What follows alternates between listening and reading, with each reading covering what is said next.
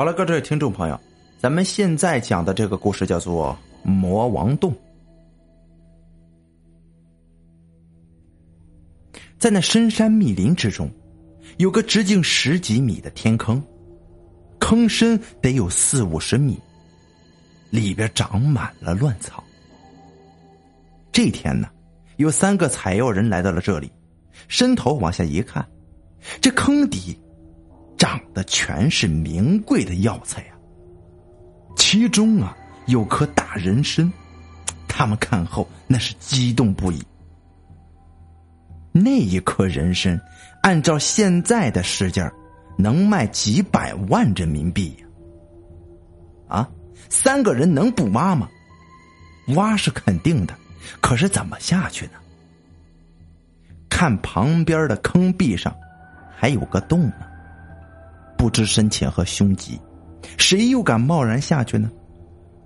他们商议了挺长的时间，决定先回家，对外保密，用三天时间准备绳索、工具、手电，然后把自己成年的女子、子女全部叫出来。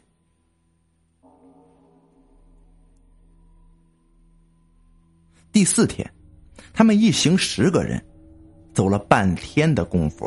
来到了天坑旁边，先烧香烧纸，洒酒祭拜了山神，请他们保佑平安。他们把两条绳子拴在了两棵大树上，放下去了两个小伙子。他们先到坑里，用红丝条把那棵大人参给拴住，别让它跑了。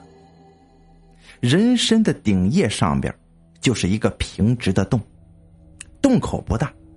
一个人蹲着能够一步进去，他们俩呢蹲着一前一后的移动进去了。进去几十米，稍一个过弯，里面就显得有点开阔了。这里边阴森森的，谁乐意进去冒险呢？他们用手机在边上就发了个短信给上边。上边一个更大胆的小伙子叫牛二，他们说。他们胆这么小，滚犊子！我下去就行了。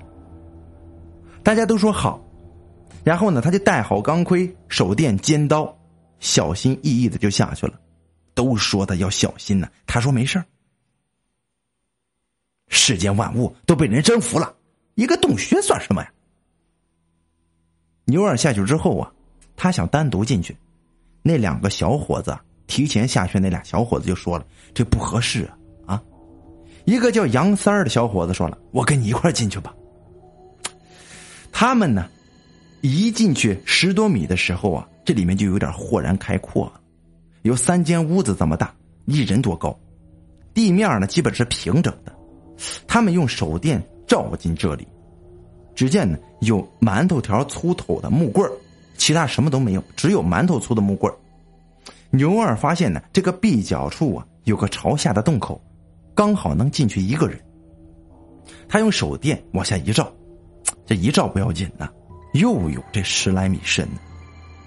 牛二胆子大，就说了：“你在这等我，我下去看看。”杨三儿把绳子拴木棍上，横了打了个横，横在了洞口。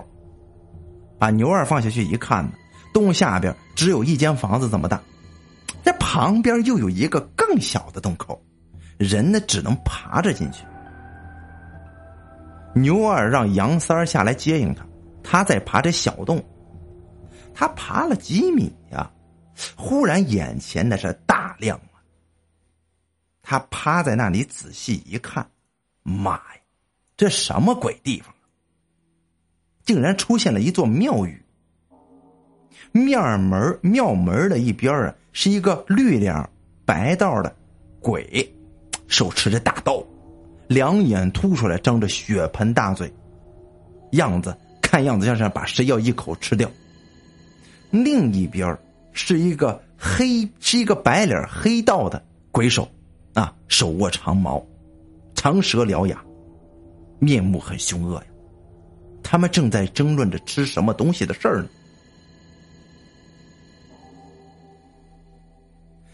他让啊，其中一个呀。他让这个对方那个人在这里站岗，他进去吃饭去。结果对方不乐意呀，两个人就争执了起来。最后听他们说话声音呢，是达成协议了，啊，等魔王睡着了，咱们一块进去吃去。牛二啊，再向庙门前方不远的墙上看，这墙上挂着一排呢十几个人的骷髅啊，绳子吊在脖子上，上身和两腿的骨架还微微摆动呢。他看后，差点把这魂儿都吓掉了。他想，他自己既然来了，他虎嘛，胆子大，就闹个明白，所以他不能抽身返回呀，他只得继续观察。这骷髅的墙边有两行字其中一行写着：“山洞是我开，人参是我栽，你想偷身走，最好送命来。”另一边写着。河水绕我流，阎王见我愁，我要吃人肉，进来别再走。这对联虽然不工整啊，但是口气很吓人呢，是对人的一种威慑。当然，从墙上挂着的骷髅来看，并不是危言耸听。他看完一切之后啊，就知道这是什么地方了。吃人的魔王原来在这里呀。当他刚想抽身离开的时候，把门的那两个凶鬼转身进了庙了。牛二想啊，嘿，一不做二不休，干脆再偷偷看看这庙里是干什么的。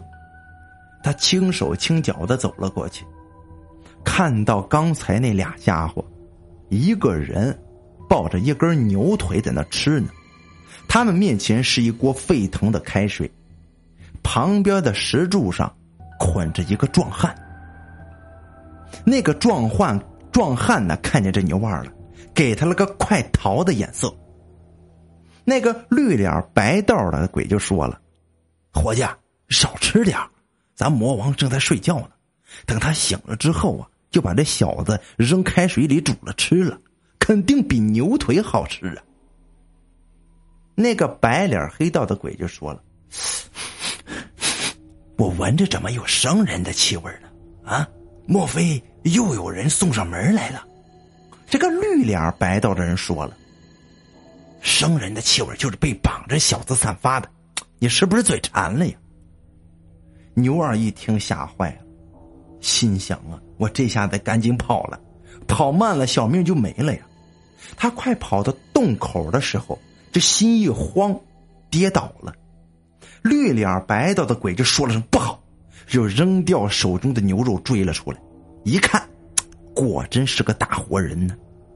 他兴奋极了，他怕这牛儿跑了，鬼呢就从手中抛出一条才偷来不久的捆仙绳，就扔了过去。这鬼呢也谅他跑不了，神仙都跑不了，何况是一个凡人呢？但是这绿脸白鬼的鬼啊，这想错了。捆仙的绳子对人并没有什么效果，等于废绳一根。那绳子在牛二身上光打转了，就是捆不下去。